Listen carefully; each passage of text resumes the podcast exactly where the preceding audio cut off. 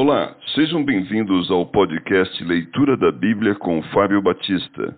A minha oração é que Deus fale ao seu coração por meio da Bíblia Sagrada.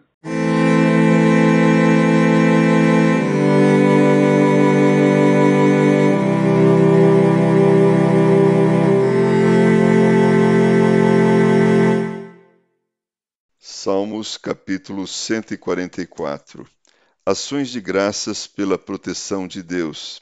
Salmo de Davi. Bendito seja o Senhor, rocha minha, que me adestra as mãos para a batalha e os dedos para a guerra.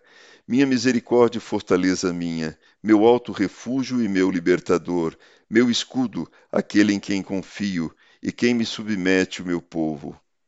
Senhor, que é o homem para que dele tomes conhecimento? E o filho do homem para que o estimes? O homem é como um sopro, os seus dias como a sombra que passa. Abaixa, Senhor, os teus céus e desce, toca os montes e fumegarão. Despede relâmpagos e dispersa os meus inimigos. Arremessa as tuas flechas e desbarata-os. Estende a mão lá do alto, livra-me e arrebata-me das muitas águas e do poder de estranhos cuja boca profere mentiras e cuja direita é direita de falsidade.